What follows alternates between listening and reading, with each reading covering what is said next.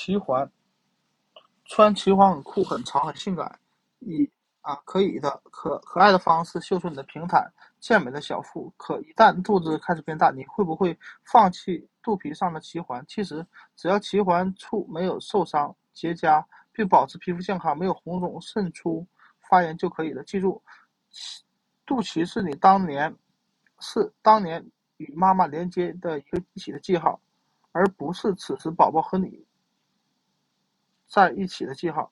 所以在肚脐上穿插穿孔不会向肚子里宝宝传播病菌，不用担心脐环会影响分娩，即使剖腹产也没关系。当然，随着怀孕进程，肚子越来越大，你会发现它脐环并不是很舒服。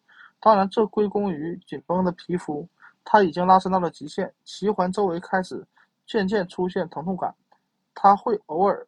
勾勾住你的衣服，特别是当孕妇的肚脐突出时，这种疼痛感出现很的很突然，可能造成很大的伤害。如果你已经决定把这个小饰品取出来，就要小心翼翼，慢慢的将其卡取出，以确保脐环孔慢慢合上，或者考虑用更具弹性的特氟龙环代替现在的脐环。如果你想在肚皮或其他部位上穿孔，最好等到分娩后再说。